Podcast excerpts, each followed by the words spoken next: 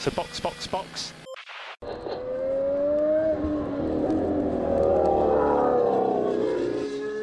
Bom dia! Sejam bem-vindos ao sprint de notícias do Box Box Box, sua pílula diária de Fórmula 1 para acelerar o seu dia.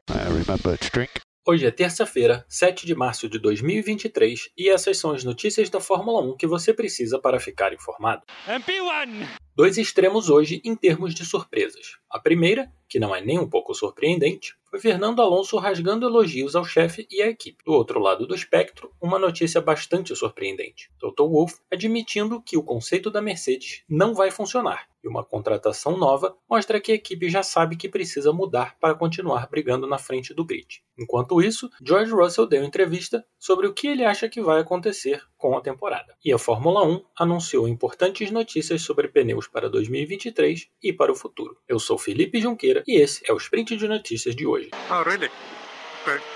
Na Mercedes, George Russell deu entrevista e falou que a aposta dele é que a Red Bull vai ganhar todas as corridas da temporada e que o Verstappen já garantiu o campeonato de 2023. Interessante constatar com a atitude do Hamilton, que continua falando em ajudar a equipe a achar o caminho para voltar a lutar na frente, e com a atitude usual das equipes de Fórmula 1, que é nunca admitir a derrota e sempre dizer que a virada está vindo com o próximo pacote de upgrades. O Bahrein é um circuito completamente fora do padrão, especialmente o asfalto, que causou grande parte da vantagem da Red Bull. Então a diferença nas próximas corridas pode ser menor. Isso significa que a aposta dele para quem vai ganhar o campeonato está errada? Certamente não. Mas com 23 corridas no ano, a chance de acontecer algo estranho e alguma outra equipe ganhar é enorme. Basta lembrar que nem em 88, com Senna e Prost e o MP4/4, uma equipe conseguiu ganhar 100% das corridas. Não que o fantasma do Enzo Ferrari vai baixar durante essa temporada para garantir uma vitória da escuderia, mas basta um problema no pit stop e um problema mecânico e adeus 100% de aproveitamento para a Red Bull.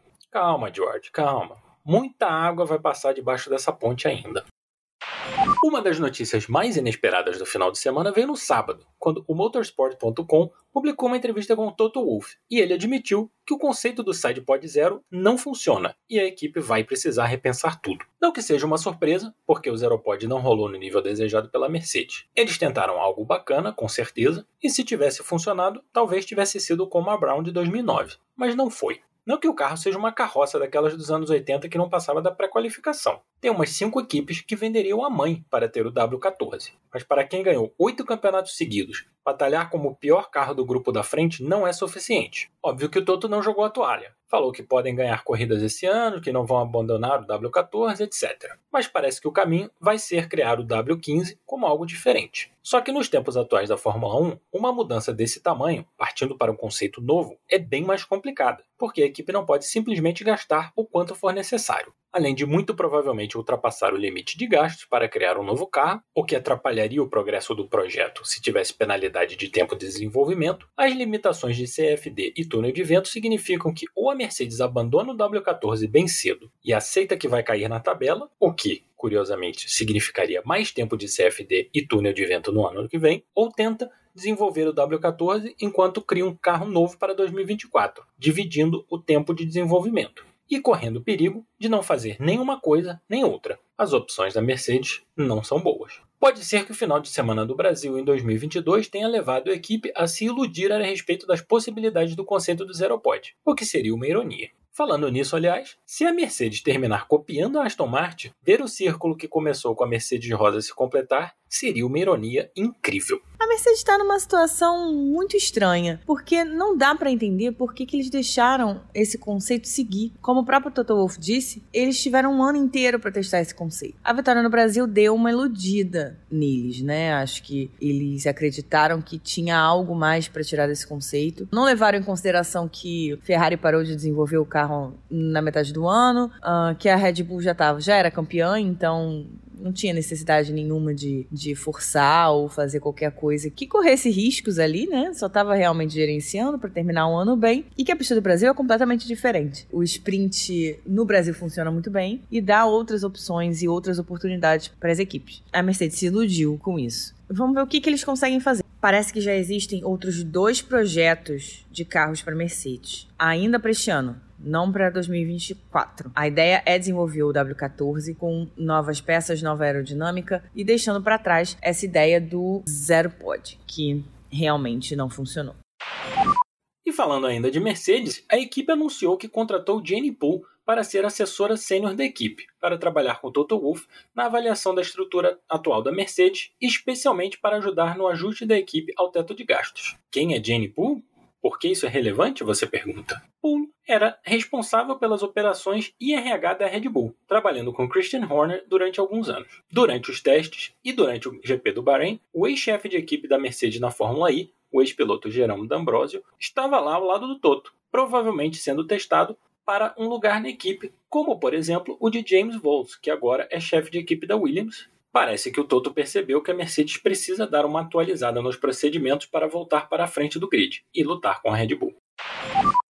E ainda durante o final de semana, a Fórmula 1 divulgou duas notícias envolvendo pneus. Primeiro, vão lançar a concorrência para fornecimento de pneus de 2025 a 2027, um período que vai incluir o último ano antes das novas regras para 2026. Considerando que os pneus podem mudar de largura para 2026, difícil acreditar que alguma fornecedora fora a Pirelli vai encarar essa. Para quem gosta de uma teoria da conspiração, fácil acreditar que a Fórmula 1 não faz o contrato dos pneus ir junto com as mudanças de regras para garantir a vantagem da Pirelli, porque é quase impossível Michelin ou Hankook, que demonstraram interesse no passado, aceitarem entrar na Fórmula 1 criar pneus para 2025 e imediatamente mudar tudo para 2026. A segunda notícia é que Imola foi escolhido como GP para rolar o primeiro teste da nova regra de pneus. No final de semana de Imola, os pilotos vão ter que usar um pneu obrigatório em cada uma das três fases do qualifying: duros no Q1, médios no Q2 e macios no Q3, obviamente se não chover. Os pilotos vão ter 11 sets de pneus, ao invés de 13, divididos entre 3 duros, 4 médios e 4 macios. Se o formato for aprovado, poderia virar a regra a partir de 2024. As opções estratégicas vão ser interessantes, especialmente porque não vai mais ter jogo extra de pneus para quem chega no Q3. Então, quem cair no Q2 pode ter dois jogos de macio a mais. Mas a insistência da Fórmula 1 de mexer na classificação, que realmente não precisa ser melhorada, é um pouco irritante. Até agora eu não entendi por que, que a Fórmula 1 gosta tanto de mexer na classificação. Você tem um formato de tudo que funciona é a classificação. Q1, Q2, Q3 funcionam muito bem, seja com a largada utilizando os pneus do Q2, seja sem. É uma estrutura que funciona. Não tem por que mexer nisso, mas eles continuam tentando. Eles podiam fazer colocando os cinco últimos seja do campeonato no Q1 ou no Q2 do décimo ao décimo quinto, com mais opções de pneu macio. Então, por exemplo, no Q1, os cinco ou seis últimos no campeonato podem fazer duas voltas, duas tentativas de pneu macio. Os outros só podem fazer uma. No Q2, do 10 ao décimo quinto, podem fazer duas tentativas com macio, os outros só podem fazer uma. E aí o Q3 fica sendo como normalmente é. Porque só colocar cada um utilizando pneus pneus duros, depois pneus médios, depois pneus macios, não vai fazer grande diferença. Não na classificação. Pode ser que haja alguma diferença em relação à economia ou à sustentabilidade, mas em relação à classificação, não acredito que mude muita coisa. Ótima terça-feira. Cuidado com a tração na saída das curvas e voltamos amanhã com mais sprint de notícias do Box Box Box.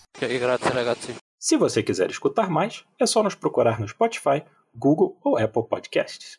E se quiser saber mais sobre o Box Box Box, estamos no Twitter e Instagram com o nome CastBoxBoxBox. Você pode também mandar um e-mail para podcastboxboxbox.gmail.com.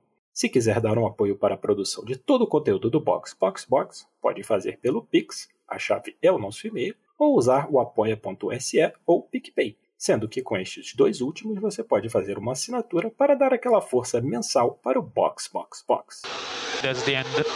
Thank you. You can jump out. So box, box, box.